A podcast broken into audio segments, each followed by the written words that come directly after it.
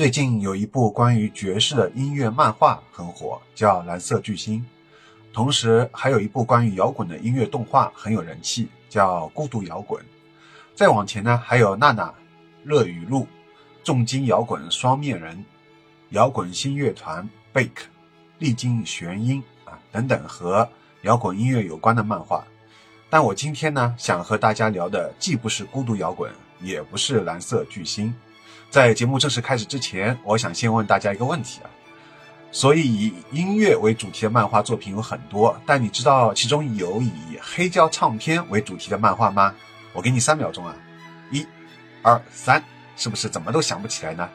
因为答案只有一个，那就是《黑胶之旅》啊，就是这一部。这个漫画日文的汉字是“音盘记行”。目前还没有官方的中文翻译，因为音盘呢是指黑胶唱片，记行有邮寄的意思，所以我按其字面意思翻译过来就是黑胶之旅。如果有不对的，欢迎指正，谢谢。那恭喜你，不出意外的话，你现在收看的就是全网首发、简体中文界唯一一个也是第一个介绍这部漫画的节目啊！我们这个新专栏的节目呢，主要是推荐目前。中文界还没有人介绍的漫画，本节目专栏名为“漫名”，意思是推荐一名惊人的漫画。这也是我们节目当中的第一集啊！我是高尔基亚，请多指教。这部《黑胶之旅》的作者是毛总辽一郎，一九九零年出生，去过一百三十家以上的黑胶唱片店，是一个不折不扣的黑胶发烧友。他喜欢的音乐风格呢是很多，包括有西海岸说唱乐、迷幻摇滚、前卫摇滚、冲绳、南美七十年代以后的欧美新摇滚、九十年代日本摇滚等。漫画、平面设计、复古建筑是毛种辽一郎老师擅长的工作。黑胶之旅最初是在角川书店发行的青年漫画月刊杂志《新骑士》上面连载。后来集结成单行本，在二零二二年五月二十号啊五二零正式发行，正式发行第一卷。漫画当中对黑胶唱片以及黑胶唱片店充满爱的情感，深深激发了音乐爱好者和黑胶迷们的共鸣。虽然是作者的第一部啊这个商业漫画的单行本。但据说很早就决定加印了。目前大家可以在日亚上面买到全新首刷的第一卷。我没有带货啊，我都是自掏腰包，只希望能将目前还无人知晓但足够优秀的日本漫画呢，传达给国内的读者。这也是我创办这个节目的初衷啊。言归正传，所以这是一个以黑胶唱片为主题的漫画。这个主题在当下来说呢，非常的稀缺啊。尤其是在日本商业漫画当中极为罕见，不出意外的话，应该是日本第一部正式以黑胶唱片为主题的商业漫画。下面呢，我们就从漫画家毛种辽一郎老师的采访入手，来了解一下他是怎么接触黑胶的，又是怎么开始画这个主题的漫画的呢？那为了照顾对黑胶唱片和摇滚音乐不太了解的观众啊，我把原本采访翻译的顺序啊重新调整一下。我们来先来聊这个漫画的本身，后半部分呢，我们来听毛总老师来谈怎么接触黑胶的。本期节目主要来源于一篇对毛总老师的采访，再结合我个人的感受。啊，第一部分关于漫画本身，毛总老师也是很摇滚的。毛总老师啊，以下简称毛总，本来是在同人杂志上面画黑胶的这个漫画，二零一五年。或者是二零一六年左右开始画，开始画故事的时候啊，想选择喜欢的题材，试着以黑胶唱片店为主题画了一下，自我感觉还不错啊，就这样一直画下去了。直到现在的轻骑士的杂志的编辑主动找上门来，为此呢，这个杂志编辑补充说明啊，轻骑士是去年二零一二零二一年四月份创刊的杂志，我在同人杂志之前就看到了毛总老师的漫画。所以创刊之际啊，希望毛总老师一定要给轻骑士连载。当准备要画什么的时候啊，还是黑胶唱片吧，因为我也喜欢音乐，所以做了。毛总老师呢回应道啊，第一次见面的时候啊，也聊过音乐方面的话题，觉得和这位负责人可以深入聊音乐和唱片方面的话题，所以呢就想尝试一下商业方面的工作。如果是别的负责人啊，我大概就不会挂了。从这里啊，我们可以看出来，毛总老师也是很挑人的，哪怕是有商业漫画出主流出道的机会啊，呃，像如果普通人的话，已经是求之不得了，是吧？啊，但是他没有。哪怕是有商业漫画主流出道的机会啊，也不会因为是一个不懂音乐杂志编辑就稀里糊涂答应连载了啊！果然是非常的摇滚啊！责任编责任编辑也很赞同这个观点啊，他说：“确实啊，呃，即使作者一个人很了解，如果责任编辑跟不上的话，作为商业作品是也是不合格的。那为了让不了解黑胶和音乐的读者也乐在其中。”最重要的是什么呢？就是不要过于专业。虽然是以音乐和黑胶唱片为主题的漫画，但是故事上面呢，并没有讲述黑胶唱片的故事，也没有选取人人都知道的著名的唱片，给人的印象啊，就是发烧友的这个色彩很淡。呃，毛总老师是这么说的，他说虽然可以很专业，但是这样呢，受众群体就会变小吧。呃，毕竟作为漫画啊，能让大家觉得有趣，最是最开心的。所以我有意识的想要制作出让音乐粉丝、唱片粉丝以外的人也能欣赏的作品。为了在《轻骑士》这本充满热情的杂志当中生存下去，我必须选择自己也有热情的作品。所以，除了唱片之外呢，我还想创造出在各种各样的地方不断移动的故事。因为有了这样的想法，所以标题呢就起了这个“记行”。和内里的主题也有联系吧。单行本的封面设计很考究，除了封面和海报以外啊，到处都隐藏着迷之点。内容当然就不必说了，单行本的设计也相当考究。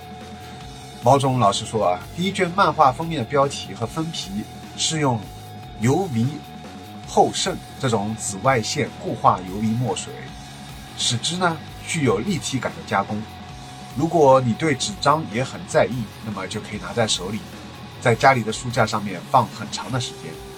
内容也是一样啊，我要注意不要让复古变成怀旧的趣味啊。不过最初啊，我提出要求是单行本的设计要有非常旧的感觉啊。不过最后还是被负责人驳回来了。为什么故事要横跨那么多年代和国家呢？那么第一卷啊是由五部短篇漫画组成的，每个短篇。单独一个故事，这这几部短篇故事的梗概分别是：通过祖父的遗产接触黑胶唱片，以现代日本为舞台的第一集《追忆记录》；七十年代以东欧某国为舞台的第二集《地下唱片店之夜》；异国摇滚乐队和唱片店少年交流；七十年代菲律宾舞台的第三集《斯塔格斯入侵》。为了留学，偶然登上海盗电台的少女，七十年代北海舞台的第四和第五集，海盗电台前后，放在美国近未来餐厅的老式点唱机的第六集阿什利晚餐。除了最后一集阿什利晚餐之外啊，其余都是主人公与异国音乐相遇的故事，发生的国家和时代各不相同，包括日本七十年代东欧，七十年代菲律宾。还有七十年代北海、近未来美国，采用这种横跨多个时间和空间的形式是有什么理由吗？毛总老师说，我在同人杂志画漫画时候啊，是以一家唱片店为轴心展开故事的，但也出现了一些无法实现的故事。正好在这个时候啊，新骑士漫画杂志编辑负责人邀请了我。所以我从一开始就有了想要描绘各种国家、各种地方的故事的想法，这是同人杂志无法做到的。也就是说，从第二卷开始又会沿着其他的国家和年代展开故事吗？呃，毛总老师说，怎么说呢？一开始就想用一画完结的方式，但是在画的过程当中啊，对角色产生了喜爱啊，所以也就不忍心这样结束了。因此呢，在制作新故事的同时，可能会出现再次登场的角色。啊，责任编辑在这里补充了，也有很多人把单行本附赠的问卷调查明信片寄给我，看了之后啊，很多人都说很喜欢这个角色，很在意后续，希望那个也能作为今后的参考。海盗电台故事还会继续吧？毛总老师说，海盗电台是会继续做的啊。这个日本的故事呢，就是会用这个角色，决定各国的代表选手来推进故事发展也不错啊。总结就是呢，音乐可以跨越国家文化的壁垒，不仅如此啊，还能产生人与人之间的纽带。音乐是无国界的啊。那说句题外话啊，就是有人觉得这个问卷明信片全部手写发送有点太可惜了。呃，责任编辑这么说的，他说这种情况下面呢，复印下来使用也没有关系，因为能直接看到读者意见的机会并不多啊。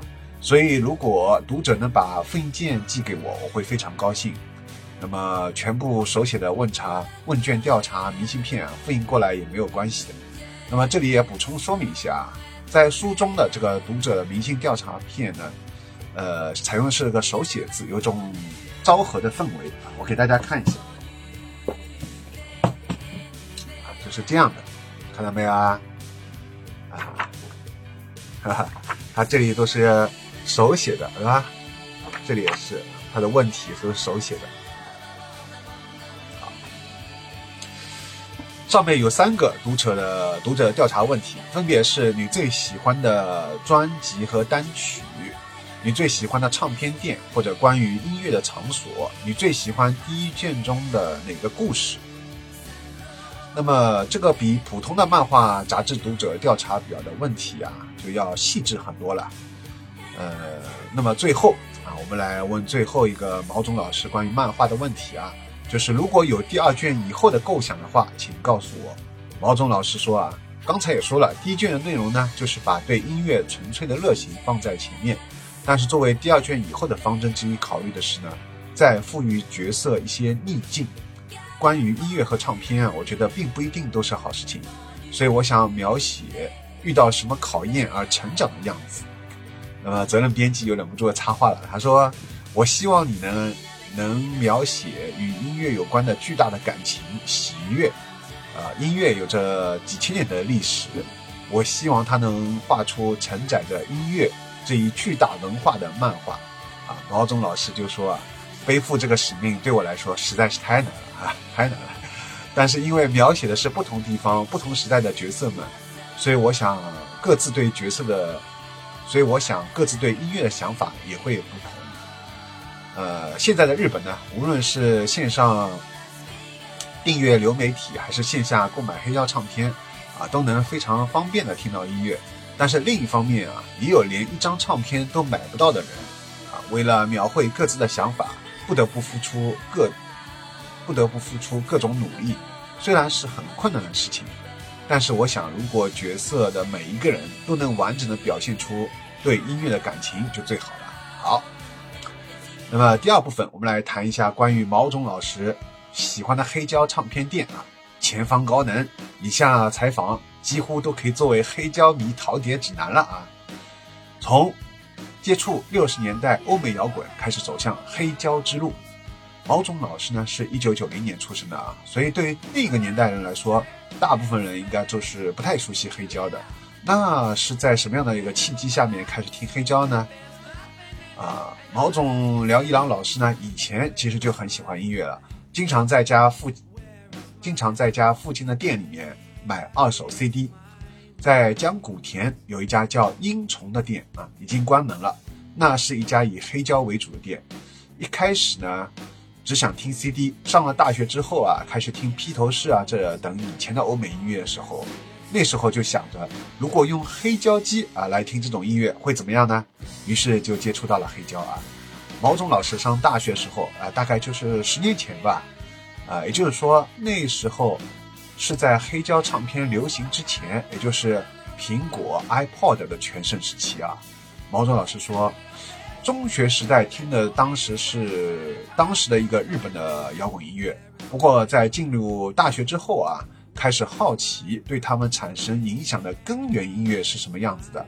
那么这样想的话啊，所以就接触到黑胶，也就是非常自然的结果了。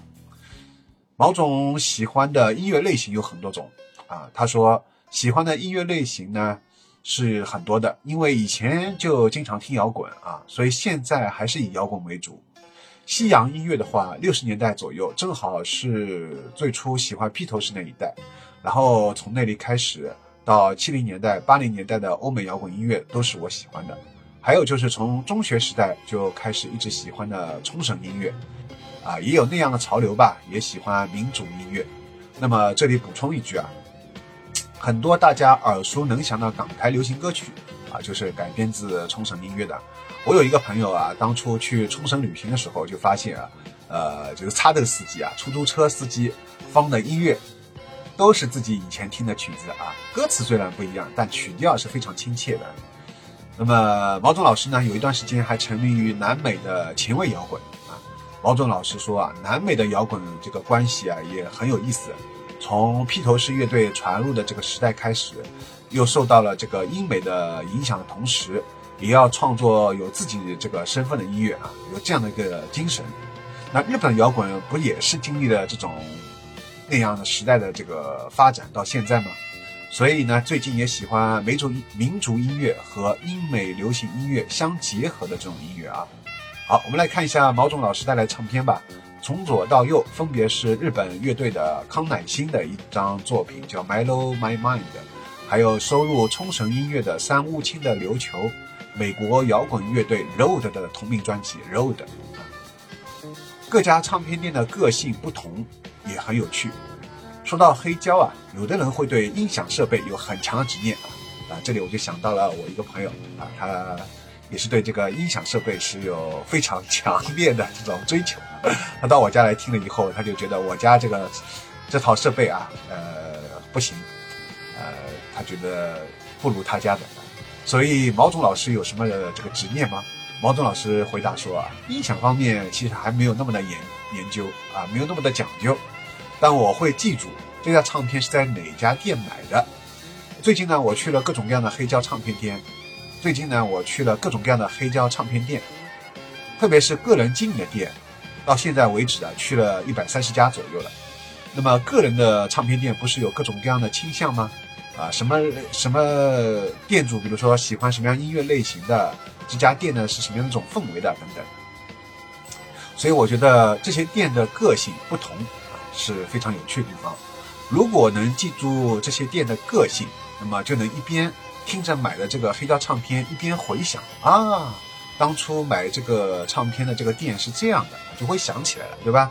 实际上在画漫画的时候啊，也有发挥这个作用的这一部分。那说到印象最深刻的，还是英虫这家亚文化小店。采访问题又来了，他说：“确实，在阅读漫画《黑胶之旅》的时候啊，在热爱黑胶唱片的同时，也能感受到这种热爱黑胶唱片店。那么，就所以就想问一下，呃，毛总老师有喜欢的这个黑胶唱片店吗？印象深刻的这个店有吗？”，毛总老师就说了，他说还是江古田的这个英虫。这家店给人留下了最深刻的印象。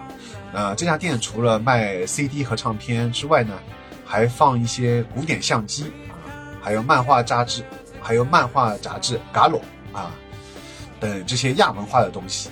虽然是小店啊，但从最初开始体验黑胶的这个意义上来看，我记得很清楚。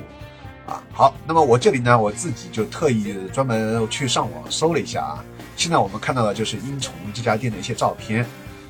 有个新的落语家啊，叫三游亭，哈拉肖啊，他是还专门为英虫关店的时候啊画了一个漫画，可见这家店还是很有知名度的。然后顺带一提，其实日本有很多这样的个人小店，卖一些中古黑胶啊、中古漫画、啊中古图书、中古服装等等，这类中古和二手的小店特别多。而我们这边呢，好像总是接连不断开出各种全球连锁店，是吧？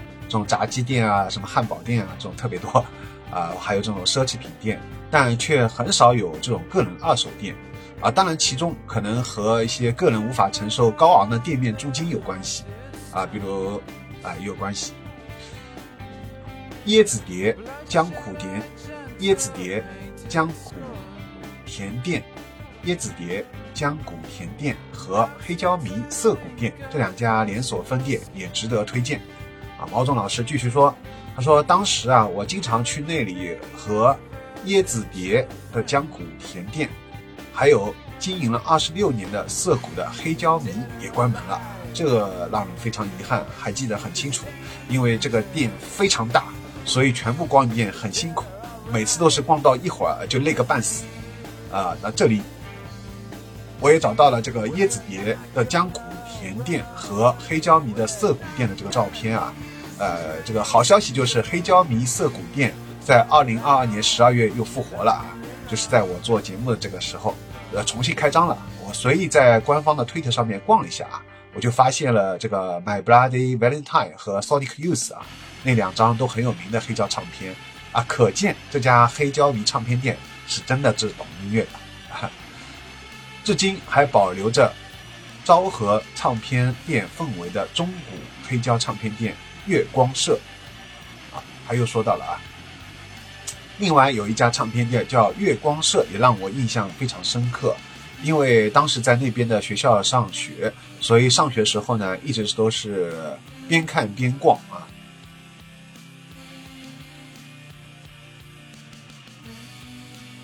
开始听黑胶之后啊，我第一次进去一看啊，就发现了很多唱针的收纳箱，这种只有在传统店里面才有的东西啊，呃，那种保留着昭和唱片店氛围的地方已经不多见了，所以如果有的话，我很想去看一看。好，那么说到这里啊，我又去找了一下这个月光社这家唱片店的这个资料啊。这家唱片店呢是在一九三七年，就是昭和一二年成立的啊啊，是的，你没有看错啊，到现在已经八十五年了，好吗？爵士乐、流行摇滚啊，几乎应有尽有。但这家店主打是古典音乐，而且相当便宜。我们看到最便宜的啊，看到啊，只有两百日元一张，那合人民币呢，也就是十块钱出头一点啊，真的是比白菜还要便宜，好吗？五到六百日元也是理所当然的，那么一千日元以上的是很少见的。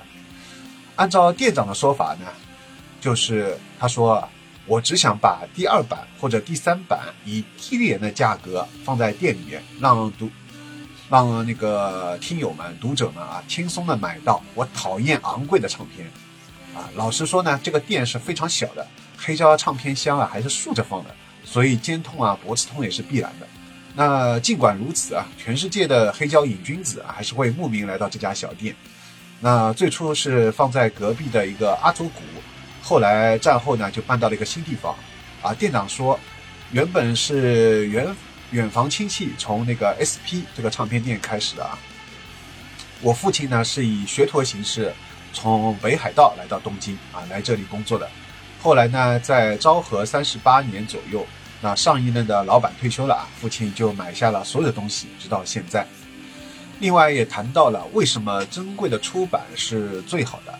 店长介绍到啊，他说各国的出版的声音啊都是不一样的。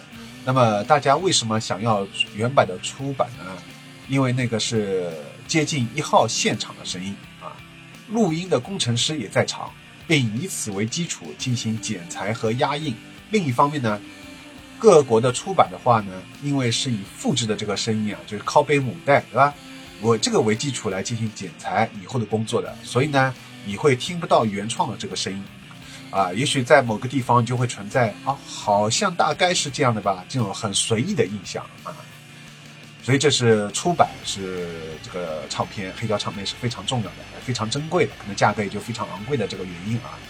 至于唱针的这个收纳箱啊，我也专门去网上搜搜到了，啊，应该就是这种大家现在看到这种箱子吧，呃，专门用来收纳黑胶唱片机上面唱针的这种箱子啊，啊，真有意思。那么特意选择黑胶的魅力是什么呢？